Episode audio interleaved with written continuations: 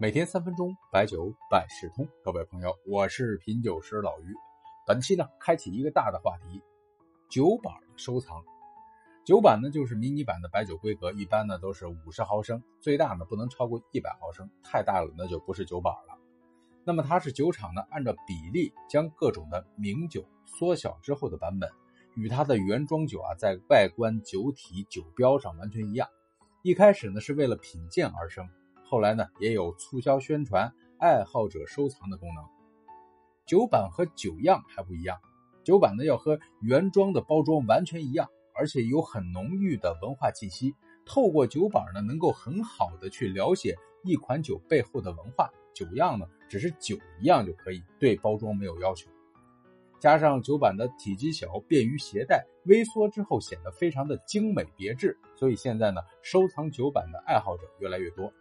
在酒版的收藏圈里有这么一句话：收藏名酒只能证明你很有钱，收藏酒版却能证明你很有文化。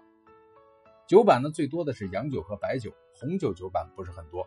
但是呢，最早的酒版呢，是一十六世纪的这个欧洲法国酒商用一种陶制的小容器送给路人品尝，这是最早商业化的酒版雏形。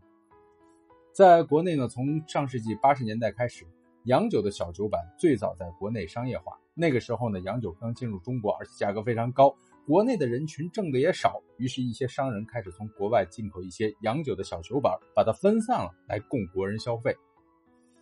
国内的白酒厂呢，大概是在八十年代初开始去有酒板的生产，不过那个时候呢，更多还是赠饮的形式。一直到现在，除了一些名酒厂专门制作的酒板作为商品销售，大部分的酒厂的酒板仍然承担着宣传促销的功能。由于这个功能呢，所以说酒板的酒质啊，绝对不能差于原包装的酒，不然影响消费者购买普通白酒，这是营销销售啊。从投资上来说，小酒板的投资这些年呢，老于感受呢。